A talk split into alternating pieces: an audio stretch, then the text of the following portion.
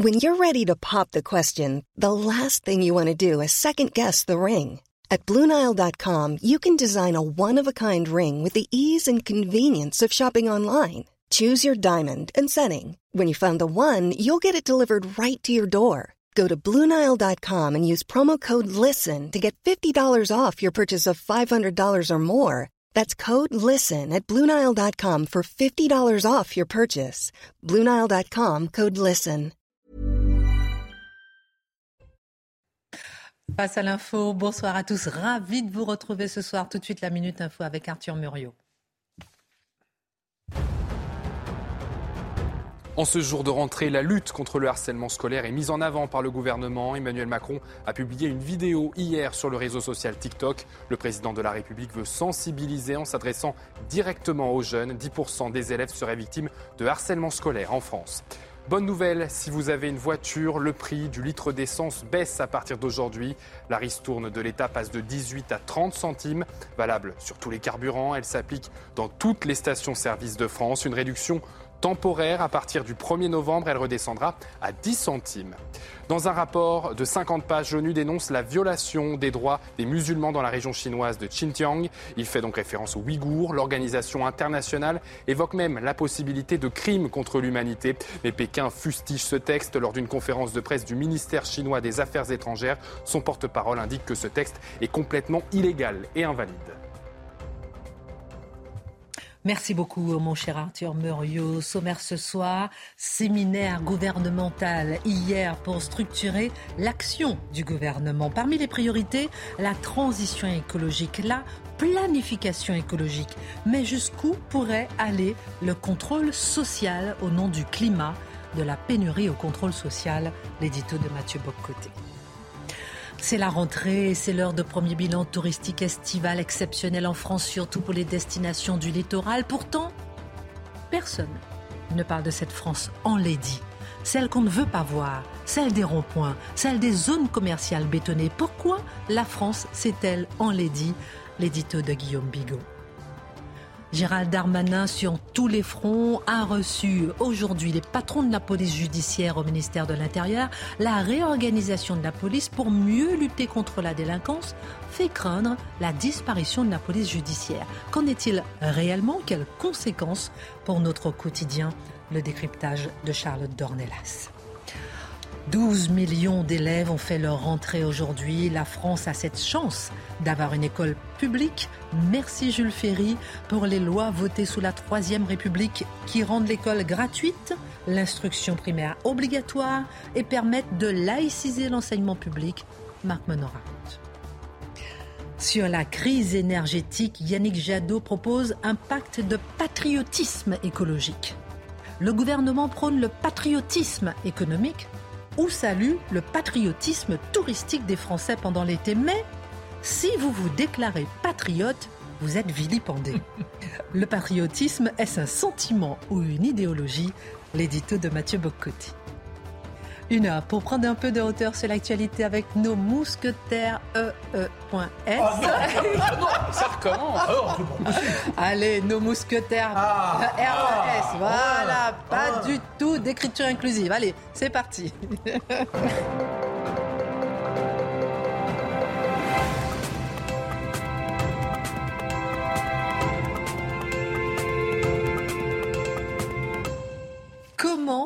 Même pour ce rigoler. soir Même pour rigoler, c'est fini. On ne rigole plus de toute façon. Charlotte va bien? J'adore quand vous êtes en rouge. Vous rayonnez. Vous Ah, êtes c'est gentil. Retourne le compliment. Oui, moi c'est. Ouais, j'ai oublié mes manches, mais elles sont tombées. Il faisait un peu chaud. Elles sont tombées. Ça va, mon Marc, en forme? Oui, très bien. oui, oui. Très bien, mon cher Guillaume, toujours content d'être avec nous? Ravi, je Non, aux anges. Les gens vous aiment, hein, vous savez ça? Mais je les aime aussi, vous savez. Pas tous. Je, je déteste pas.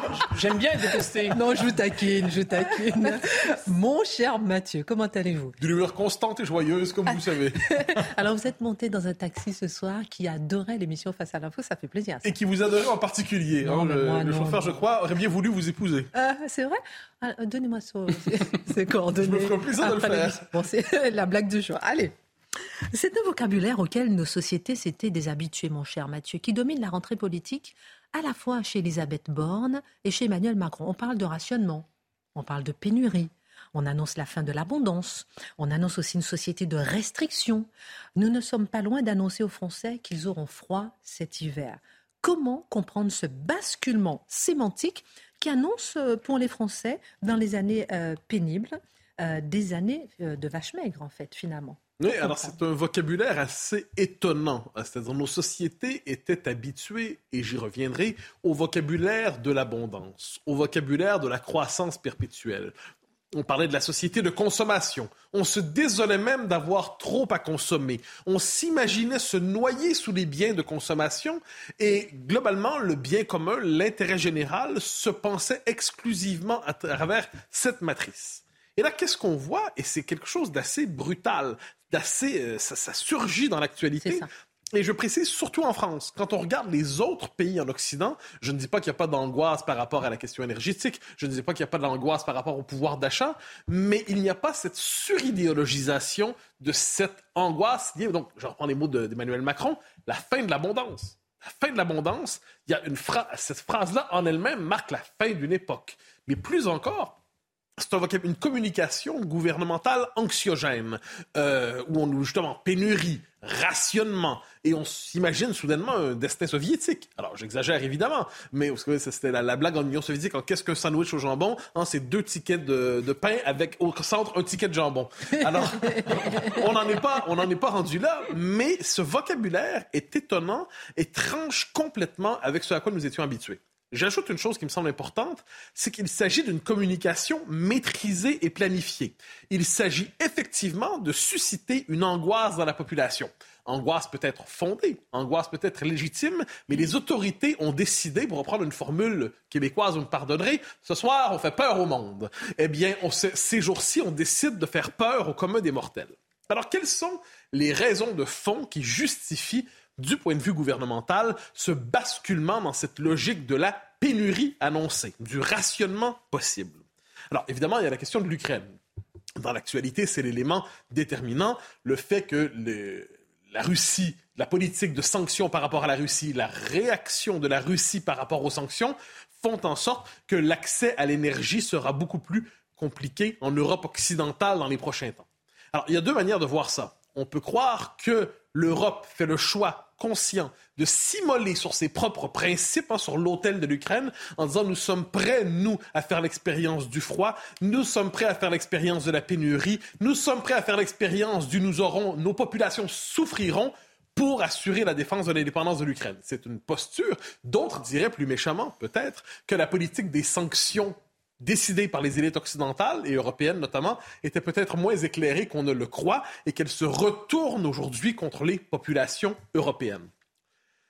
Euh, j'ajoute une chose dans tout cela. Alors là, puisqu'on nous annonce sanctions, puisqu'on nous, euh, nous annonce pénurie, on nous annonce euh, fin de l'abondance, eh bien, et c'est l'occasion pour certains, c'est un peu le cas d'Emmanuel Macron là-dedans, de dégainer une rhétorique churchillienne. Nous aurons à souffrir, nous aurons à sacrifier pour défendre notre liberté, pour défendre notre indépendance. Donc, la situation de crise associée à l'Ukraine permet d'improviser une forme de personnalité churchillienne dans les événements, ce qui est une manière de traverser politiquement la crise, évidemment. Deuxième élément, qui compte là-dedans, parce que plusieurs font la remarque. François-Xavier Bellamy, les Républicains, l'a dit.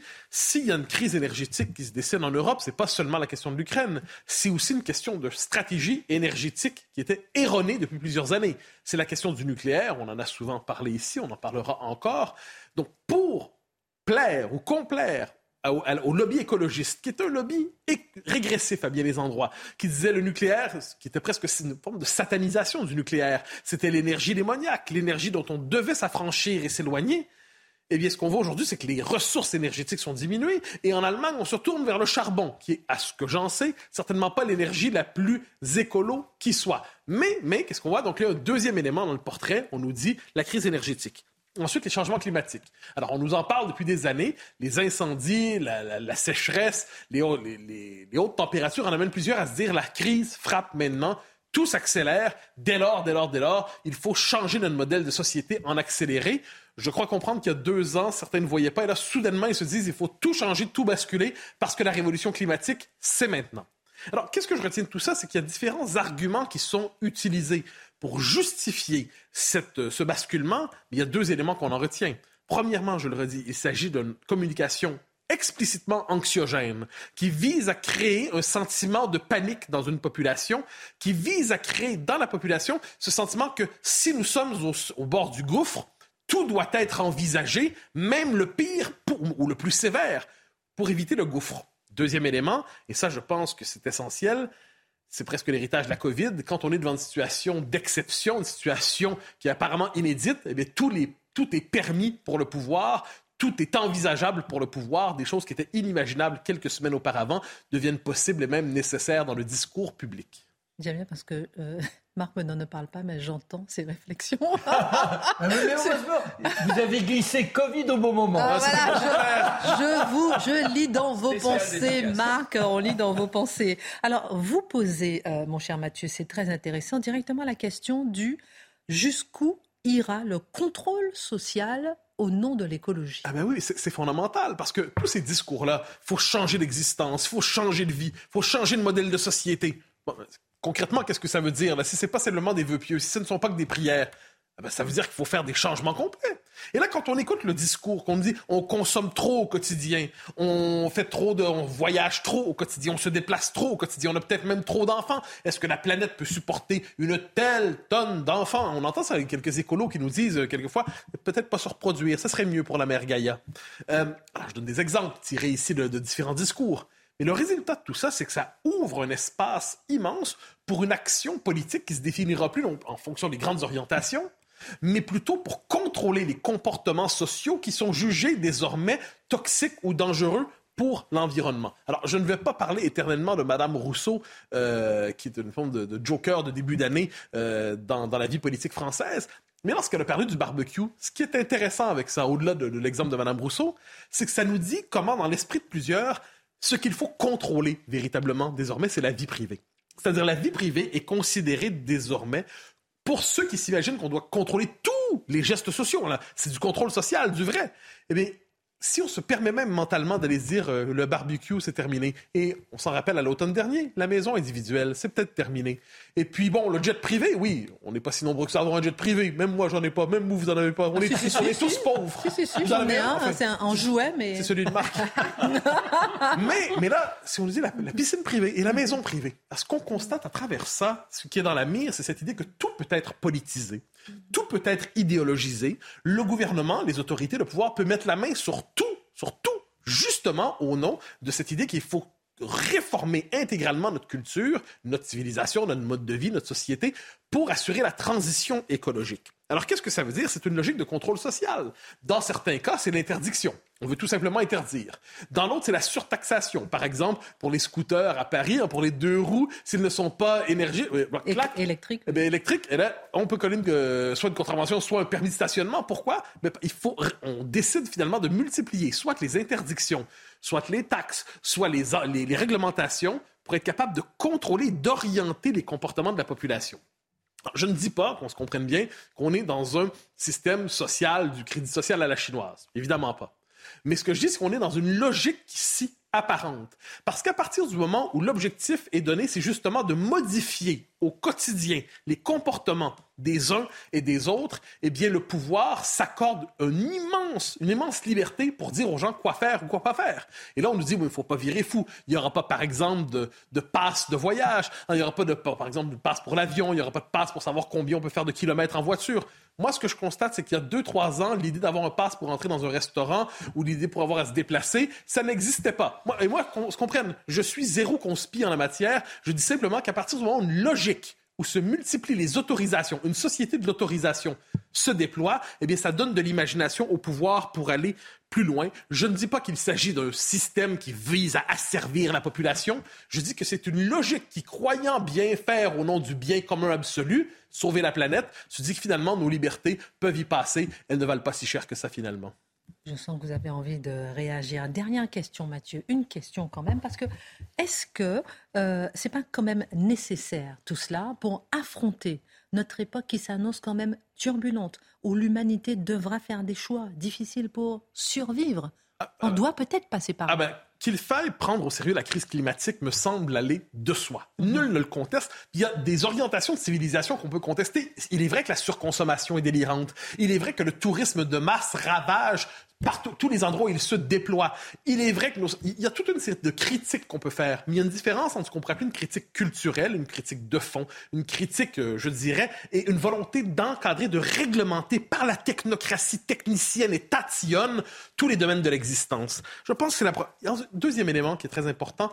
Il y a aussi dans tout ça un discours religieux qui me tape sur les nerfs, je le confesse, parce qu'on n'est pas loin d'entendre des gens qui nous disent repentez-vous, expiez vos péchés, vous avez trop dépensé, vous avez succomber à l'esprit de jouissance. Il est temps désormais de payer. Et là, c'est à ce moment-là que les curés de la sobriété sont là pour nous dire, il ne faudrait pas exagérer de bonheur. Il, y a ce discours sur la sobriété est le signe d'une forme de puritanisme. Et dernier élément, tout petit dernier élément, sur le plan philosophique, je pense qu'il y a quelque chose d'intéressant à voir là-dedans. La modernité s'est présentée à nous, j'entends la nouvelle vague de la modernité depuis une soixantaine d'années, on a dit en gros, le résultat, c'est qu'on va déconstruire la famille, la nation, le lien social. On va déconstruire à peu près tout, mais en échange, vous aurez la prospérité, l'abondance, l'argent. Vous serez, vous serez finalement seul, désœuvré spirituellement, mais riche comme vous ne l'avez jamais été. Mais si on est seul, désœuvré spirituellement, euh, mutilé, et en plus on est pauvre, sous le, régime de, sous le régime de pénurie et de sanctions, et c'est la fin de l'abondance, j'ai l'impression qu'il y a un pacte social qui risque de se briser, parce que si on est à la fois pauvre, contrôlé et désorienté et esselé, il se peut que la société soit moins désirable qu'on ne le croit. Formidable. Pour un point de suspension. Mais laissez-moi laissez, présenter l'émission. Je peux, je peux ponctuer moi-même. Ah, bah, bien sûr. je vous taquine. Je vous fais réagir, mon cher Marc, parce que je sens que vous étiez suspendu à ses lèvres. Et vous aussi, mon cher Guillaume, rapidement. Passionnant. Passionnant, passionnant. Vous savez, en, matière d'ascension de, de, nouvelles nations, de nouvelles puissances, c'est un peu l'inverse des étoiles. Parfois, vous voyez des étoiles, mhm. elles brillent encore, mais elles sont déjà mortes. Mhm. Pour les nations, c'est l'inverse. C'est-à-dire que pendant très longtemps, on ne comprend pas quelles sont les nations qui ont pris l'ascendant. Et en fait, l'influence de la première puissance économique du monde, c'est-à-dire de la Chine, l'influence culturelle, l'influence idéologique est déjà extrêmement puissante. Mhm. Ce n'est pas du tout le modèle de la liberté individuelle, c'est au contraire le modèle du contrôle social. Regardez ce qui est arrivé avec le Covid.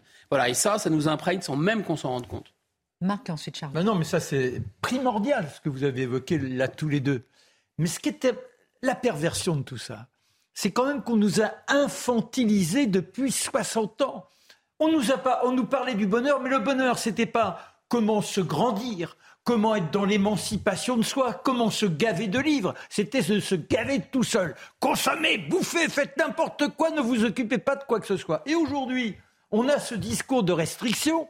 On nous met là des surveillants à chaque coin de rue. Attention, vous allez être punis. Et dans le même temps, parce qu'il y a une nécessité économique, on vous dit il faut produire de plus en plus. Allez chercher l'erreur là-dedans. Charlotte. Non mais enfin philosophiquement, j'ajouterais, on va dire, la question de la perception par rapport au discours écologique. La, la, comment dire, la condamnation du tourisme de masse, de la consommation. Philosophiquement, on peut comprendre que c'est mauvais pour l'homme avec un grand H comme avec un petit H. Individuellement, c'est mauvais parce que précisément la spiritualité nécessaire à tout homme disparaît. Et on comprend que dans le même temps, c'est aussi mauvais pour la nature qui nous entoure. Dans le discours écologique euh, qui veut ce contrôle social et qui l'appelle de ses voeux, il y a un discours d'un homme néfaste pour la nature. Donc non pas une recherche d'harmonie, mais une recherche de guerre entre l'un et l'autre. Pour sauver la, planète, il faudrait euh, finalement euh, tuer l'homme. Et, c'est cette différence de perception qui est, à mon avis, qu'il faut comprendre, en tout cas voir. Merci euh, beaucoup, mon cher Mathieu. C'est la rentrée, c'est l'heure de premier bilan touristique estival exceptionnel. Tout le monde en a parlé. La France retrouve des couleurs, surtout au niveau du littoral. Par contre, personne ne parle, personne ne parle de cette France des ronds-points, cette France enlaidie, cette France moche, si vous permettez l'expression, puisqu'il y a même un livre euh, qui s'appelle La, France euh, moche. Pourquoi la France est-elle enlaidie On s'arrête sur cette question avec vous, mon cher Guillaume. Avec plaisir. Oui, je crois qu'il y a une vraie, véritable prise de conscience. Welbeck en avait parlé dans un livre qui s'appelle La carte et le territoire. Et Welbeck, je pense que c'est une sorte de voyant dans les deux sens du terme. C'est quelqu'un qui sent les choses. Alors la France, évidemment, on va le dire tout de suite, elle reste magnifique. C'est la, reste la première destination touristique du monde. Mais on a une prise de conscience maintenant que ça fait 50 ans qu'elle s'est enlaidie. Elle s'est enlaidie partout, du nord au sud, de l'est à l'ouest. D'abord, c'est cette fameuse France périphérique, cette France périurbaine. Alors là, elle est à grâce, grâce à cette France périurbaine, la France est championne. Vous savez de quoi? Championne d'abord des ronds-points. Les ronds-points, il y a la moitié des ronds-points du monde qui sont en France. 50 000. Il y a 1000 ronds-points par an construits en France. Non, non. Attendez, non, vous êtes... non, sérieux Sérieux, très sérieux. La moitié des ronds-points Très sérieux. Quand j'étais gamin, on parlait de ronds-points à l'anglaise. C'est assez rare. Donc ça tourne voilà. chez nous. Ça tourne un peu trop rond, oui. On va dire ça comme ça. Ensuite, deuxième, euh, deuxième timbal, si j'ose dire mondial, 8000 supermarchés, 1400 hypermarchés, record du monde. Voilà. On, est, on a le record du monde des supermarchés. Alors évidemment avec les parkings, avec les rocades, avec les, les, hangars de tôle, avec les panneaux publicitaires, avec toute la laideur que ça comporte. En 10 ans, on a coulé du béton sur l'équivalent d'un département français. Voilà ça qui s'est produit. Alors ça, c'est la France périphérique. Mais alors on se dit, bon, on va se réfugier dans les grandes villes, euh, les grandes villes historiques. Allez, au hasard, la plus belle ville du monde, Paris, allons-y. Ah ben non, là, il y a un hashtag, ça cache Paris, qui nous alerte en fait. Euh, pour y habiter, je peux vous dire que la saleté est croissante. Ce qui prouve en fait qu'il y a la saleté, c'est vraiment, on n'est pas attentif à l'esthétique. Regardez, comparez les stations de métro Art déco et les stations de métro d'aujourd'hui ne sont pas nécessairement laides, les stations de métro d'aujourd'hui, mais elles sont purement fonctionnelles. Il n'y a aucune recherche de beauté. Alors pour le coup, on a aussi à Paris des gens qui remplacent un mobilier urbain magnifique, par exemple les colonnes Maurice, par exemple les fontaines Wallace, par exemple les pavés. Ils les remplacent par quoi? Par des pissotières rouges en plastique, malodorantes, par des plots jaunes. Enfin, c'est totalement hideux. Alors on se dit, bon, bah voilà, au moins, on va aller se réfugier dans la nature française qui est magnifique. Alors, on prend sa voiture et on va dans le massif central. Et là, on descend vers Millau. Et qu'est-ce qu'on voit? Ah, l'horizon est barré par des éoliennes. Erreur. On s'est dit non, mais bon, c'est pas grave, c'est un cauchemar. Au moins, il y a le patrimoine culturel français. Au moins, il y a les monuments historiques. Ah et là, on ouvre le rapport de la Cour des comptes consacré à la politique patrimoniale de l'État et on se rend compte qu'un quart des monuments historiques français sont en très mauvais état de conservation. Donc, on peut dire qu'il y a saccage la France. Alors, cet enlaidissement a-t-il été volontaire? Comment on peut l'expliquer? Si vous permettez, vous avez parlé de Welbeck, mais je vais vous taquiner un petit peu. Parce que Jacques Lang, en 2014, lui aussi, s'était érigé contre cette laideur de la France. Il n'y a pas que Welbeck, hein. Jacques Lang, même lui, même lui, même si, Jacques Même si Jacques Lang voit du mauvais goût aujourd'hui, c'est très inquiétant. Enfin, de mon point de vue, c'est très inquiétant. La fête de la musique, c'est pas du mauvais goût. non, c'est du bruit. Alors, comment on en est arrivé là? Comment on est arrivé là? D'abord, il y a un spécialiste. Euh, Après, je vous demanderai, euh, est-ce qu'il faut une politique du beau quand même? Forcément. David Mongin, 2003, un bouquin formidable qui s'appelle euh, La France franchisée. Et il dit, il a cette formule, il dit il faut en finir avec cette idée stupide suivant laquelle la laideur pousse toute seule. Il dit non, la laideur ne pousse pas toute seule. La laideur, elle est politique. D'abord, vous avez les lois de décentralisation de 1983 qui vont donner un pouvoir considérable aux maires en matière d'urbanisme. Et les maires, évidemment, ils vont pas résister à la promotion immobilière, ils vont pas résister aux supermarchés dont on a parlé tout à l'heure. Ils peuvent même écarter les architectes des bâtiments de France. Ensuite, en 1998, vous avez une loi qui dit tout Français doit habiter à moins de 45 minutes d'une sortie d'autoroute. L'horreur, évidemment, les conséquences sont terrifiantes. La loi 2005, qui dit que 20 à 25% du bâti dans chaque commune de France doit être réservé à l'habitat social. Et souvent, c'est vite fait et mal fait. Donc je pense qu'on peut parler d'une sorte de convergence des laideurs. Laideurs politiques, laideurs sociales, laideurs morales et laideurs avez les éoliennes, c'est tout à fait typique. C'est cher, c'est produit en Chine, du béton, c'est pas recyclable. Évidemment, c'est laid. Vous avez aussi la politique agricole commune, remembrement. Donc on n'a plus de haies, on n'a plus d'étangs, on n'a plus de bosquets. Et qu'est-ce qu'on a fait? On a transformé des champs en espèce d'usine à malbouffe. Alors évidemment, c'est mauvais. Et en plus, c'est laid. Vous avez le mobilier fakir, par exemple. Vous connaissez le mobilier fakir? C'est ironique, évidemment. Les fakirs, ceux qui s'allongent sur des planches de clous. Vous savez, on a parfois mis des, des épines, des pointes pour éviter que les SDF s'allongent sur les bancs. Donc c'est bête, c'est moche et c'est méchant. C'était pour les pigeons? Aussi. La mondialisation, pacte faustien terrifiant, laid moralement, laid économiquement. On va fermer les usines ici, on va les ouvrir là-bas, mais rassurez-vous, vous pourrez consommer pas cher, bon marché des produits qu'on importe, bien sûr dans les supermarchés. Les EHPAD. Vous Orpea, si vous me passez l'expression, n'est pas très jojo sur le plan moral, sur le plan économique. Ils ont fait des économies de couches, ils ont fait des économies de nourriture. Vous pensez qu'ils vont faire du beau pour les gens âgés? Donc il y a une espèce d'américanisation, de laideur qui se, qui se propage dans le territoire parce qu'il y a cette espèce de fonctionnalisme, ce court-termisme. On prend la calculette, on regarde combien ça coûte, combien ça rapporte. Le résultat est hideux. Alors est-ce qu'il faudrait une politique du beau? Forcément. Forcément, l'architecture d'ailleurs, c'est l'art politique par excellence. Et notre époque, première remarque, notre époque, je trouve, en réfléchissant à ce sujet, je me suis dit, mais finalement, est-ce qu'on a une trace de notre époque sur le plan architectural Est-ce qu'il y a un style contemporain Comme il pouvait y avoir, on a parlé de l'art déco, comme on a pu parler aussi de l'art des immeubles haussmanniens à Paris, qui sont très célèbres évidemment. Eh bien, en fait, la réponse est non. Bien sûr, ça ne veut pas dire qu'il y a que des bâtiments contemporains qui sont là, et des bâtiments contemporains qui peuvent être très beaux, mais en général, ils sont très épurés. C'est-à-dire comme si, un peu pour s'excuser, on n'a pas envie de vraiment d'exprimer quelque chose de très original et de dire aux générations futures, voilà ce que nous, nous trouvions beau. Et puis ensuite, on parle de geste architectural. C'est vraiment pour mettre en valeur le talent individuel de l'architecte. Donc il n'y a pas d'harmonie. Et c'est surtout ces gestes architecturaux, ces bâtiments étonnants, sont surtout dans les pays qui ont confiance en eux, ont confiance en l'avenir. Chez nous, qu'est-ce qu'on fait? Au mieux, on vide les bâtiments, on les remet aux normes éventuellement énergétiques et on les branche à Internet, et puis on laisse les façades du passé. On a, j'ai dit tout à l'heure, il y a une prise de conscience, c'est vrai, il y a une loi de nature et résilience, par exemple, ou la réhabilitation des centres-villes. Mais ça veut dire qu'on part du principe que le beau, c'est le passé. Et si le beau, c'est le passé, ça veut dire que le stock de beau est limité. Ça veut dire que des endroits comme l'île de Ré, charmant, il n'y en a pas tant que ça. Donc ça veut dire que ça va, les prix vont monter. les indigènes vont être euh, euh Excusez-moi, mon cher Guillaume, parce que c'est passionnant de s'arrêter derrière tout ça. Il y a une question que je vais vous poser. On va faire une petite je vous En, prie. en quoi le beau est important pour la cohésion sociale C'est une question que je vais vous poser parce que c'est bien de s'intéresser à tout ça, mais qu'est-ce que ça nous apporte d'avoir du beau? On en parle tout à l'heure. On marque une pause. La Minute Info avec le beau art Jour de rentrée scolaire, la première ministre Elisabeth Borne était en déplacement dans un collège de la Somme et dans une école primaire d'Amiens. Elle était accompagnée du ministre de l'Éducation nationale et de la jeunesse. Papendiaï s'est d'ailleurs exprimé à l'issue de cette visite. Il a indiqué vouloir revaloriser la profession d'enseignant. À partir d'aujourd'hui, le stationnement des deux roues à moteur thermique devient payant à Paris. Les scooters et motos électriques restent exemptés de ce paiement. La mairie indique que c'est une mesure d'équité vis-à-vis des automobilistes payant déjà le stationnement. Elle précise aussi que cette mesure permettra de lutter contre la pollution, les nuisances sonores ou encore l'encombrement de l'espace public. Le marché de l'automobile français connaît un rebond au mois d'août de 3,79%, mais les chiffres restent bas par rapport à l'avant-pandémie. Au total, 91 403 voitures particulières ont été immatriculées pour la première fois le mois dernier, une baisse d'environ 29% comparée à 2019.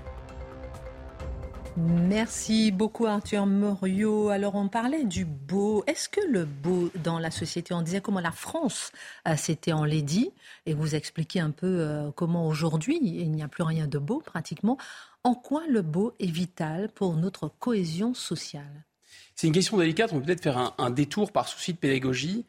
Euh, on a besoin de se nourrir et euh, est-ce que si on mange des choses qui sont bonnes, si on mange des choses qui sont saines, si on mange des choses qui sont bien présentées, est-ce qu'on n'est pas finalement plus heureux? Est-ce que ça ne crée pas du bonheur chez soi, chez les autres. C'est exactement le même phénomène. C'est un concept qu'on appelle l'aménité, c'est-à-dire le fait d'être euh, aimable, d'être bon, finalement quelque chose dans la nature nous renvoie, les autres nous renvoient quelque chose de bon. Et donc il y a une forme, si vous voulez, le fait de réserver par exemple la beauté aux riches est une idée très américaine euh, et d'inégalité sociale. On disait tout à l'heure, comme le stock de beauté, comme la beauté c'est le passé qu'on ne peut plus produire de beauté, le stock de beauté est limité. Et donc on a cette idée très banale que maintenant la beauté est réservée aux riches. Mais c'est une idée complètement fausse. Si vous allez à Venise, moi je serais ravi d'habiter dans les HLM que la République de Venise fabriquait pour les ouvriers. Ils étaient somptueux, splendides on imagine aussi, on n'a pas cette conception parce que les milliardaires aujourd'hui veulent faire des trucs très laids, des, maisons américaines horribles qu'on ne voit pas d'ailleurs. Mais les milliardaires de la Renaissance en Italie, regardez les villes italiennes, les places, les fontaines, c'était somptueux. Pourquoi? Parce qu'ils offraient du beau au public. Et donc ils savaient effectivement que c'était un facteur de cohésion sociale. Mais là, comme aujourd'hui, la classe dirigeante, d'abord qui n'a aucun goût, qui est un culte, qui admire les, les petits chiens en plastique de Jeff Koons, qui veut habiter à LA, si vous voulez. Il ne pas habiter à Venise, veut habiter à si LA. Vous permettez l'arc de, prie. L'arc de, de, triomphe. Emballé. Emmailloté, etc., dans des couches culottes. Enfin bref, passons. donc il y a cette idée que le peuple, ce sont des sans sont des riens, donc on ne veut pas faire de beau pour eux. La France, on ne parle plus comme la vis. La vis, dans les manuels scolaires, disait la France est belle parce que la nature l'a faite belle et l'histoire l'a faite grande.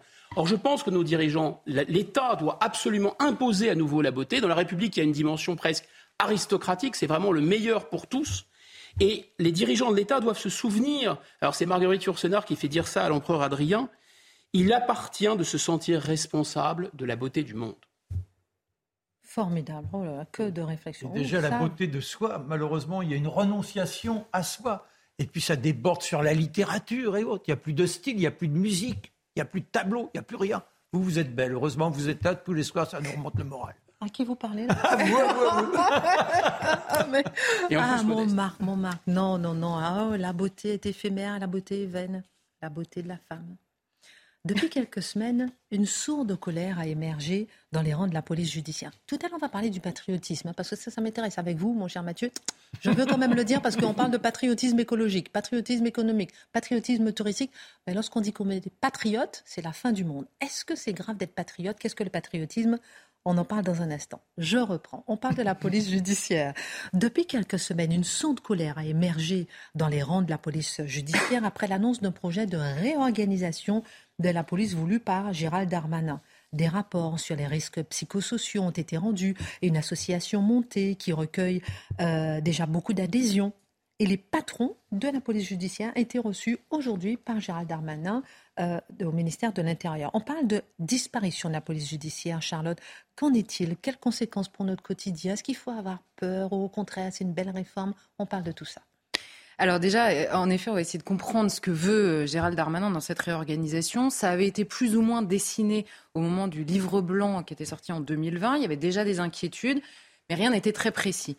Depuis, ça a été mis en place en expérimentation ici et là. Et en juin, euh, Gérald Darmanin a annoncé au directeur de la police judiciaire, de la police d'ailleurs tout court, cette réorganisation. Alors l'idée, c'est de rendre la police plus efficace et plus unie sur le terrain. Vous savez, on parle souvent euh, euh, de manière un peu abusive parfois, même de la guerre des polices, des différentes polices sur le terrain, qui est saisi de quelle affaire, est-ce qu'il n'y a pas des doublons dans cette police? Donc voilà, l'idée initiale, c'est de créer un responsable unique de tous les services de police dans chaque département. C'est une idée qui avait déjà émergé, elle avait été balayée par le Sénat en 93 euh, après une étude. Euh, mais c'est un peu comme les gendarmes. C'est une idée qui n'est pas nouvelle. C'est un peu euh, comme les gendarmes, mais qui ont beaucoup moins d'affaires dans le haut du enfin c'est des comparaisons qui sont compliquées mais mais c'est en effet les gendarmes fonctionnent comme ça euh, aujourd'hui mais l'idée là initiale c'est que vous avez plusieurs services on va dire des mots que qu'on comprend tous parce que la police c'est parfois un peu compliqué alors il y a la sécurité publique les policiers qui gèrent toutes les affaires dans les commissariats par exemple les CRS la police aux frontières et cette fameuse police judiciaire. Donc là, aujourd'hui, chacun répond directement à sa direction centrale. Là, l'idée, c'est de faire un chef pour tout le monde par département. Donc on comprend l'enjeu d'unification du travail d'abord. Ensuite, il y a une note euh, de la Direction générale de la police nationale qui date de juin dernier et qui éclaire le projet. Ils disent que le but est de créer des divisions de lutte contre ce qu'ils appellent la criminalité du quotidien. Il faut bien comprendre l'idée, c'est qu'aujourd'hui, on a la fameuse PJ, quand on parle de la PJ, on dit il gère le haut du spectre, c'est-à-dire toute la criminalité organisée qui demande des mois et des mois, voire des années d'enquête, avec des moyens considérables, avec une discrétion, des moyens inconnus, etc. Ensuite, on parle de la petite et moyenne délinquance. Il ne s'agit pas de, juger le travail des uns et des autres. Ce n'est pas, pas ça la question. Simplement, les autres enquêteurs, ceux qui sont dans les commissariats par exemple, ceux de la sécurité publique, eux gèrent la petite et la moyenne délinquance, celle que l'on subit beaucoup plus directement tous les jours. Donc là, l'idée, c'est d'accorder, alors je cite cette note, accorder la même importance au traitement de ce champ criminel qu'à celui de la criminalité grave et organisée. En clair, l'idée dans cette réforme, c'est de dire on va réunir tous les enquêteurs, la police judiciaire et les enquêteurs de sécurité publique, pour gérer les criminalités, mmh. aussi bien organisées que la petite et la moyenne délinquance. Alors, évidemment, on comprend là aussi L'enjeu, c'est que l'enquêteur le, dans un commissariat, par exemple, il a 200 dossiers sur son bureau, il ne s'en sort pas, on en parle en permanence, et tellement il y a de plaintes qui sont déposées, de priorités selon la politique pénale, et donc on veut fusionner les enquêteurs de la PJ à ceux de la sécurité publique en se disant ça fera plus de monde pour gérer ces affaires-là. L'inquiétude de la PJ qui n'est ça, donc les, comment dire, les ambitions, elles sont légitimes. Seulement l'inquiétude qui vient, c'est de dire mais la police judiciaire qui est spécialisés dans certaines affaires. Vous avez les stupes, vous avez la criminalité organisée, vous avez la brigade financière, toutes ces affaires-là qui sont ultra spécialisées. Si on fusionne les moyens, est-ce qu'on ne risque pas de diluer les moyens et d'affaiblir considérablement la spécialisation de cette police judiciaire? Alors cette réorganisation, elle est déjà en place en Outre-mer, elle est aussi expérimentée dans huit départements euh, de l'Hexagone. Plusieurs groupes de travail ont été mis en place. Comme vous le disiez, c'est pour renforcer la police judiciaire. Plus de 20 000 effectifs pour la nouvelle entité, euh, ce qui pèsera et qui pèsera donc euh, quatre fois plus qu'actuellement où ils sont à 5 000. Alors cette réforme, on a bien compris, aura donc un bénéfice direct pour les Français qui subissent cette petite et moyenne délinquance au quotidien. Mais pourquoi beaucoup de membres de la police judiciaire parlent d'un sacrifice de leur métier pour bien comprendre? Alors, à court terme, et c'est d'ailleurs euh, ce que certains, parce que sur les expérimentations, vous avez le ministère qui, s'attarde sur le, court terme de ces expérimentations qui, en effet, est bénéfique, puisque vous ajoutez les 5000 enquêteurs de la police judiciaire aux 11 euh, à 15 000 enquêteurs de la sécurité publique. Vous les mettez tous ensemble pour traiter les dossiers, forcément à court terme, il y a des effets euh, extrêmement positifs. Donc ça, on comprend. Et de l'autre, vous avez quand même les procureurs, les magistrats instructeurs et les membres de la police judiciaire qui s'inquiètent. Alors pourquoi? D'abord parce que si, euh, en, gros, si vous mettez plus d'enquêteurs sur les affaires courantes, on va dire les affaires de délinquance quotidienne, vous avez évidemment plus de résultats sur, par exemple, reprenez cet été, les rodéos arrêtés, les points de deal qui sont cassés. La spécificité de la, de on va prendre un exemple très précis. Un, un, policier dans un commissariat, un enquêteur sur un commissariat, il va enquêter sur un point de deal, il va intervenir, casser le point de deal et ça va faire un point de deal en moins sur la liste. L'enquêteur de la PJ, lui, il est saisi pour essayer de remonter tout le réseau. Et donc, ça peut prendre deux ans. Arrêter un point de deal, ça peut prendre deux heures. C'est nécessaire, évidemment. Arrêter, remonter tout un réseau et arrêter le criminel qui est à la tête de tout ce réseau, ça peut prendre deux ans. On comprend que ce n'est pas le même travail. Si vous fusionnez tout, le risque, c'est parce qu'il n'y a pas un policier qui ne travaille pas assez, je crois, dans ce pays aujourd'hui. Le risque, c'est que la délinquance quotidienne soit traitée au détriment de la grande délinquance aujourd'hui gérée par la PJ.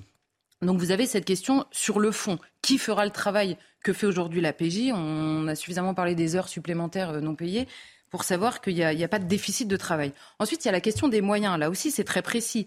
Quand, si vous fusionnez les moyens, aujourd'hui, vous allez aller arrêter un point de deal potentiellement avec un policier de la PJ qui, par ailleurs, travaillerait sur autre chose et avec sa voiture. Mais ça veut dire que quand ils vont, il va falloir filer quelqu'un pendant deux ans.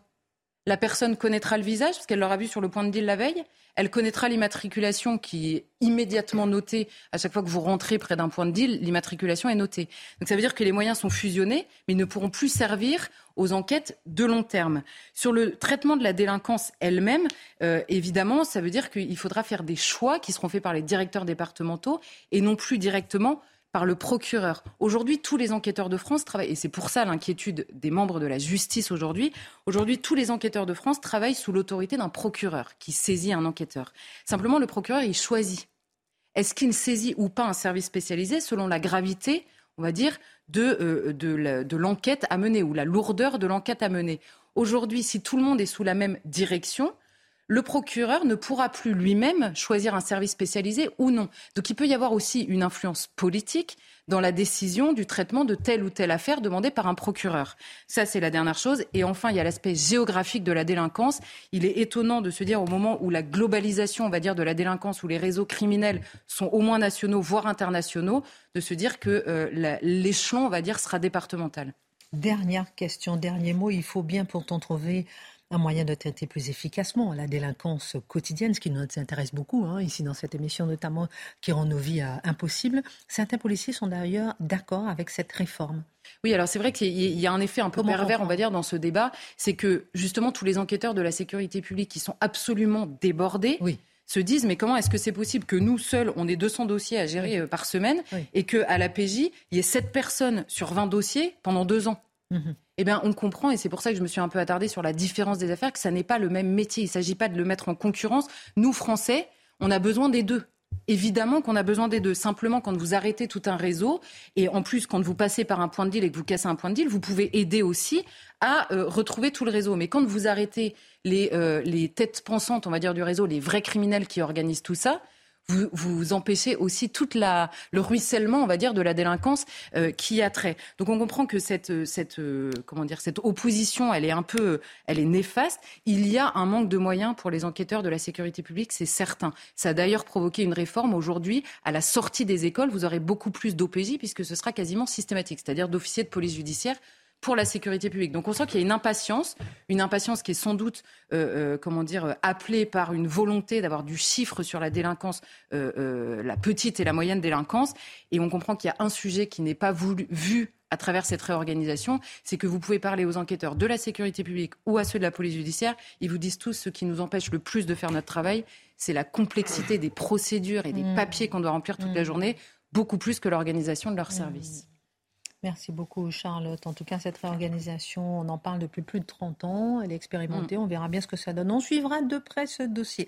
12 millions d'élèves ont fait leur rentrée aujourd'hui. Vous parliez d'école, ma chère Charlotte. La France a cette chance, mon cher Marc, d'avoir une école publique. Merci Jules Ferry, je disais, pour ces lois votées sous la Troisième République euh, qui rendent l'école gratuite. Mm-hmm même si le ministre de l'Éducation a, ses enfants dans le privé. c'est bien. L'instruction primaire obligatoire, je termine, et permettre de laïciser l'enseignement public. Oui. On a beaucoup de chance quand même. Oui, oui, oui. Mais néanmoins, quand on dit qui a inventé les qui a inventé euh, cette idée folle un jour d'inventer l'école C'est ce sacré Charlemagne. Bon, ben voilà. Alors ça restait quand même dans C'est dans l'idée Alors, Jules Ferry ou Charlemagne Un alphabet. Mais, mais, non, et Charlemagne était complètement un alphabète, comme ceux qui l'avaient qui précédé, que le vice ne savait pas écrire, etc., etc. Or, il s'aperçoit qu'autour de lui, il n'y a pas assez de clercs. Il a la chance d'avoir choisi un personnage d'une envergure intellectuelle. C'est un moine, il s'appelle Alquin. Et il lui dit, écoutez, il serait bon quand même que l'on ait la formation d'élèves pour que demain, notre administration soit performante. Alors, il nous faut créer une école, l'école du palais. On enseignera les psaumes, car il est bon que tout à chacun soit bien imprégné du religieux, le chant, parce que ça permet d'avoir quelques nuances et le sens de la beauté, la grammaire, indispensable pour bien s'exprimer. C'est une excellente idée. Alors, il décide de créer effectivement l'école qui sera ouverte même aux indigents.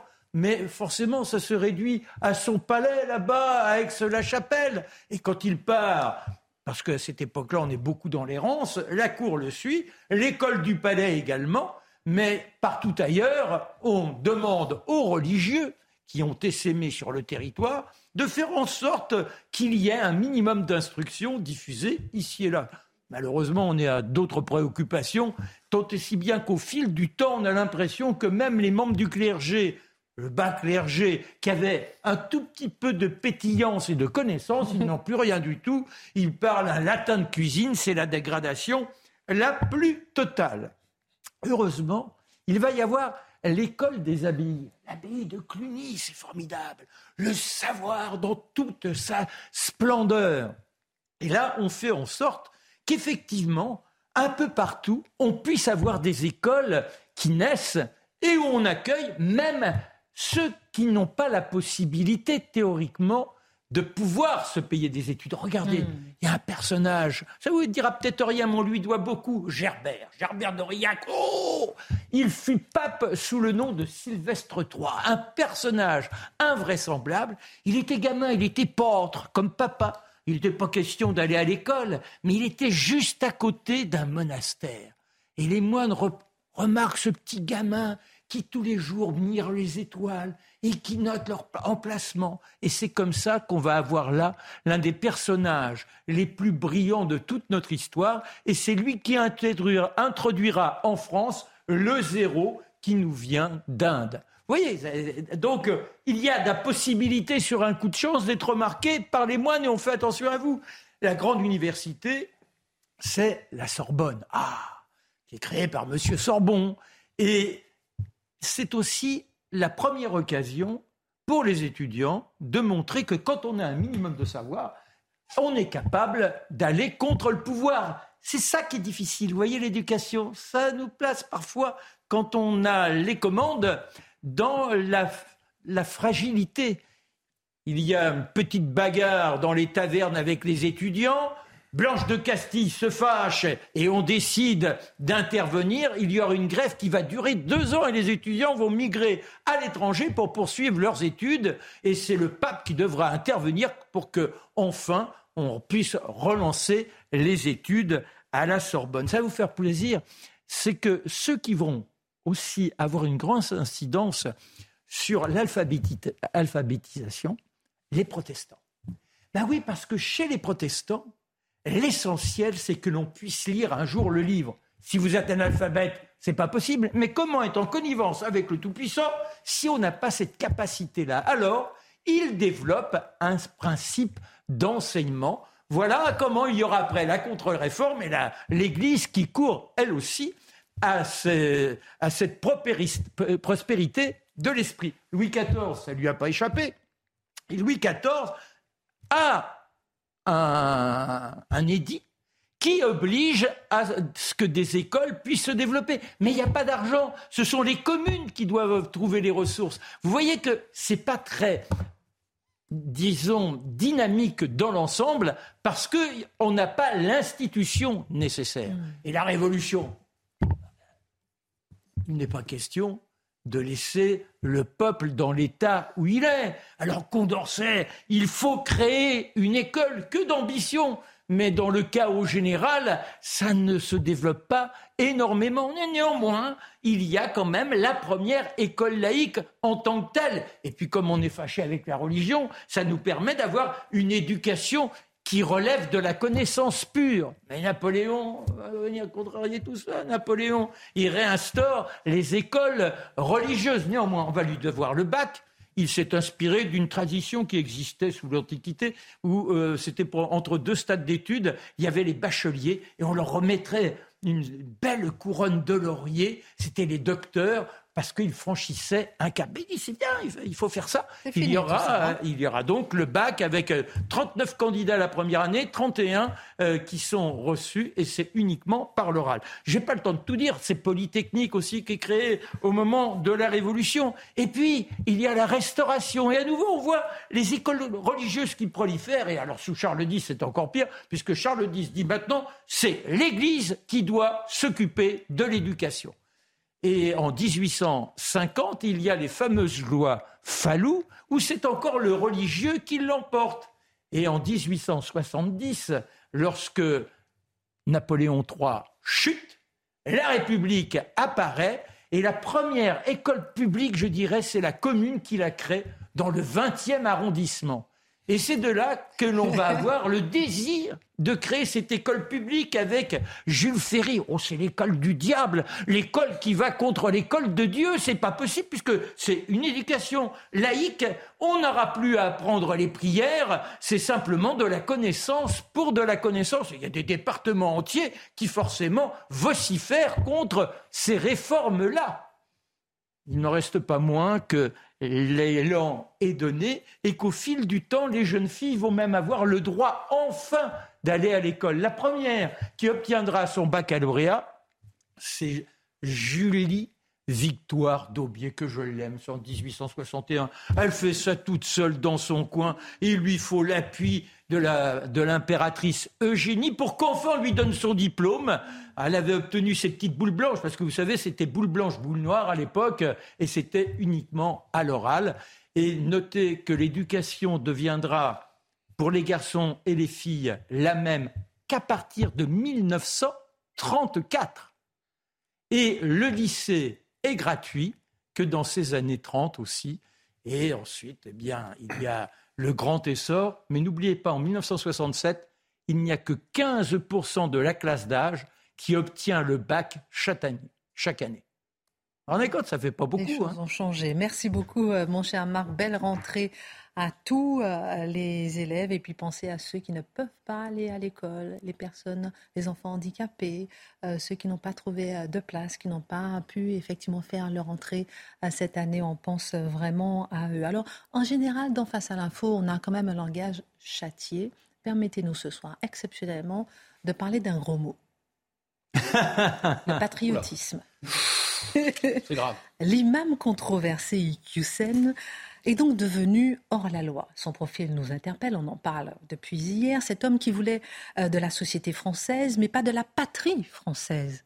Pourquoi n'était-il pas patriote?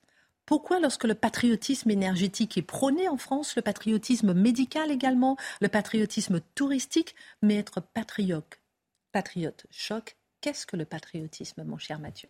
C'est fascinant, ça fait partie de ces mots qui ont une connotation fondamentalement positive et pour cela, chacun cherche à s'en emparer à lui leur prêter une définition nouvelle et il s'agit souvent de définitions contradictoires. Le terme de référence pour ça en France, on le sait, c'est république. C'est-à-dire, il y a tout mm-hmm. autant de définitions de république qu'il y a de partis et chacun prétend être l'authentique républicain. De la même manière, on utilise le terme patriotisme, je dirais à peu près de, la, de semblable manière aujourd'hui. Chacun se dit Chacun accepte de se réclamer du patriotisme à condition d'en fournir la seule définition possible et surtout en précisant que l'autre devant soi n'est aucunement patriote. Et par ailleurs, et j'y reviendrai euh, dans quelques instants, le mot patriotisme est toujours néanmoins porté, il y a un petit soupçon qui l'accompagne. Parce que derrière le patriotisme, n'y aurait-il pas le nationalisme? Derrière le nationalisme, n'y aurait-il pas le repli, l'agressivité, le refus de l'autre? Alléluia, on connaît ça par cœur. Alors, alors, reprenons les termes dès le départ. Mhm. Patriotisme. Il ne peut y avoir de patriotisme que s'il y a patrie. Or, rien n'est plus difficile à définir aujourd'hui que la patrie. Qu'est-ce que la patrie? C'est la, terre, la terre de nos pères. La terre de nos pères, autrement dit, l'antécédence. Autrement dit, le souci de la continuité historique. Le propre de la patrie, normalement, normalement c'est d'hériter du pays de ses pères et d'assurer de le transmettre en meilleur état à ses fils ou à ses filles, évidemment. Euh, donc, il y a cette idée qu'il faut assurer une transmission. Dès lors que nous sommes dans une société qui ne consent plus à la possibilité de la transmission, qui ne se définit plus par rapport à ses mœurs, qui ne se définit plus par rapport à sa culture, par rapport à la familiarité. Qu'est-ce que c'est la patrie? C'est on revient chez soi et on se sent chez soi. Il y a quelque chose dans l'air. J'étais cet été au Québec, sans surprise. J'étais chez moi, j'entendais. je, le sais très vous ai croisé. Ah, j'en suis bien conscient. J'en suis bien conscient. on révèle, nos infos. Alors, et qu'est-ce que j'entendais? J'entendais l'accent de chez moi. C'est tout simple, l'accent, tu vois, il y a une familiarité et soudainement dans les mœurs, il y a des milliers de petits gestes invisibles, mais que, que finalement, dans lesquels on baigne, et c'est tout simplement le sentiment du chez-soi. Avoir un chez-soi, c'est essentiel. Dès lors qu'aujourd'hui, on conteste la légitimité du chez-soi, dès lors qu'on nous explique qu'on doit se définir seulement par des valeurs universelles, j'en parlais hier, ou par des institutions, mais que la culture, le sentiment de proximité est toujours vu comme finalement c'est l'entre-soi identitaire un peu nauséabond, eh bien, la patrie qu'on voudrait aimer, on ne peut même plus la nommer. Donc, je dirais que le problème premier du patriotisme aujourd'hui, c'est qu'on cherche à frapper d'anathème et d'interdit le simple besoin fondamental de venir de quelque part et d'aimer cet endroit un peu plus qu'ailleurs dans le monde, un chez-soi. Premier élément. Et surtout un chez-soi où on peut être maître chez soi. Ah, ça, c'est encore plus important. Être maître chez soi, vous n'êtes pas suprémaciste, monsieur? Oui, non, non, je veux simplement être maître chez moi, en ma maison. Bon, quoi qu'il en soit. Autre élément, et ça, je pense que c'est assez important, quand on parle de patriotisme aujourd'hui, il y a deux axes qu'on doit garder à l'esprit. Il y a l'axe de la souveraineté et l'axe de l'identité. Ça peut sembler un peu scolaire, mais je crois que c'est nécessaire de le dire. L'axe de la souveraineté, c'est cette volonté justement de se gouverner soi-même. C'est-à-dire nous, Athéniens, mais nous, Français, nous, Slovaques, nous, Lituaniens, nous, Québécois, voulons nous gouverner par nous-mêmes. On ne veut pas que l'étranger, qu'on ne déteste pas pour autant, on ne le conspue pas, on ne le méprise pas, on ne le hait pas, mais on veut se gouverner par nous-mêmes, parce qu'on ne se croit pas plus idiot que le voisin qui lui-même se gouverne par lui-même. Ça, aujourd'hui, la souveraineté, c'est poser, c'est penser, donc le pouvoir, le pouvoir sur soi, c'est penser encore une fois comme une forme de repli. Pourquoi ne voulez-vous pas, ne voulez-vous pas participer à de grands ensembles post-nationaux, supranationaux, où une caste d'experts autoproclamés, des technocrates ultra qualifiés, vont nous dire le monde est trop complexe aujourd'hui pour la psychologie primitive des peuples. Le monde est trop vaste pour la psychologie régressive des nations. Créons de vastes empires qui vont transcender les peuples et les nations. Donc l'idée même de souveraineté aujourd'hui, évidemment que le patriotisme se fixe sur cette idée de souveraineté. Et on l'a vu avec le Brexit, ce sentiment on en a assez, les Britanniques ont dit, d'être gouvernés par d'autres, par une technostructure lointaine à Bruxelles. On veut rapatrier les pouvoirs chez nous. C'est la vieille quête d'être maître chez soi. Donc il y a la souveraineté. Il y a aussi l'identité. L'identité se décline en deux temps.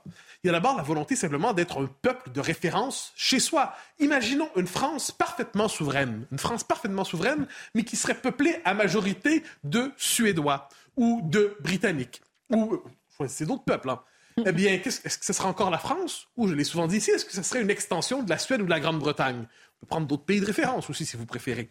eh bien, ce qui m'intéresse là-dedans, c'est que si vous avez la même structure, mais un autre peuple, est-ce que c'est encore le même pays? Non. Si vous aviez une France à 80% absolument souveraine, mais à 70% musulmane, est-ce que ça serait encore la France? Ça ne veut pas dire que l'islam c'est mauvais. Ça veut simplement dire que ce ne serait plus la France. Eh bien, ça, c'est la question de l'identité. Et l'autre aspect de l'identité, donc ça, c'est la question du peuple, il y a la question des mœurs, tout simplement. On le voit aujourd'hui avec nos pays qui sont défigurés par ce qu'on appelait autrefois l'américanisme, c'est-à-dire partout tapissé des mêmes symboles, partout la même musique, partout cette espèce de culture qui homogénéise tout dans une étrange purée. Eh bien, est-ce qu'on a quelquefois l'impression, je le disais hier, euh, hier ou avant-hier, être étranger chez soi, mais pas simplement sur le plan du peuple. C'est quelquefois notre propre culture devient folklorique en notre propre pays. Hein, pour se définir, on va moins se tourner vers la culture française que vers Netflix. On va moins se tourner vers la culture française et ses œuvres qu'on va se tourner vers les productions anglo-américaines. Quand on a tout ça à l'esprit, on peut se dire que ça aussi, le patriotisme est une réaction pour redevenir maître chez soi et être maître en soi mettre chez soi, mettre en soi, sans pour autant détester l'autre. C'est ce que vous nous expliquez. On fait une petite minute info et on continue. J'ai encore deux autres questions à vous poser. Adrien Spiteri, la minute info.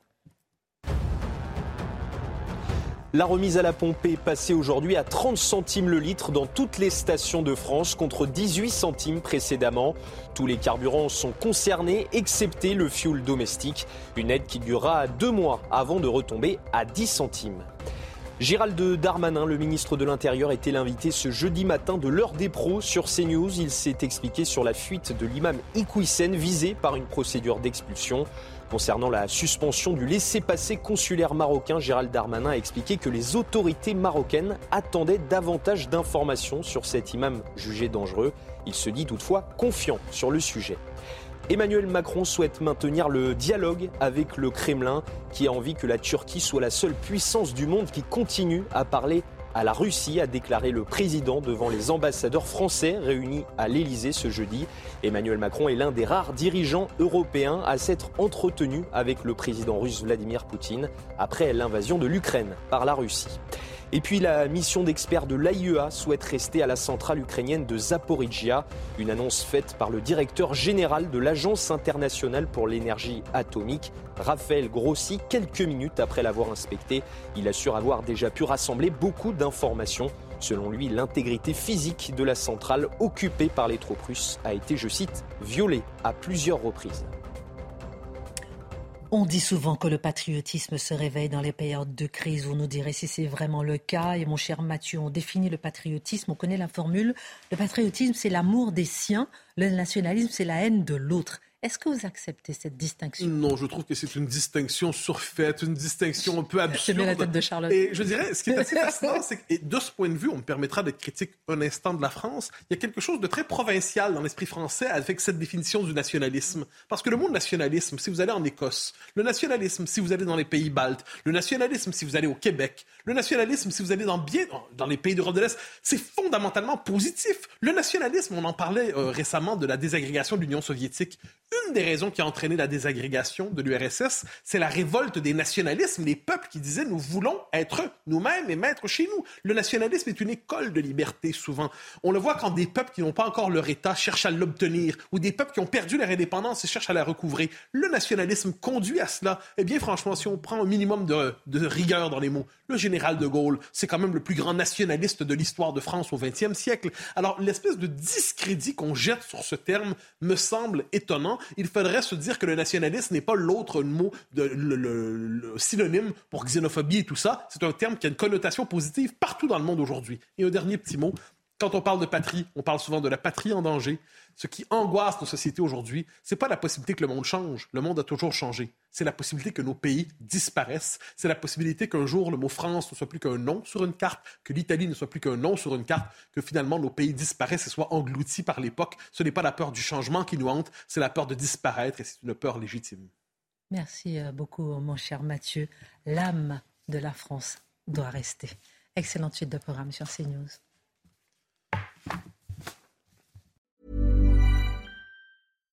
When you make decisions for your company, you look for the no-brainers. And if you have a lot of mailing to do, stamps.com is the ultimate no-brainer. It streamlines your processes to make your business more efficient, which makes you less busy. Mail checks, invoices, legal documents, and everything you need to keep your business running with stamps.com.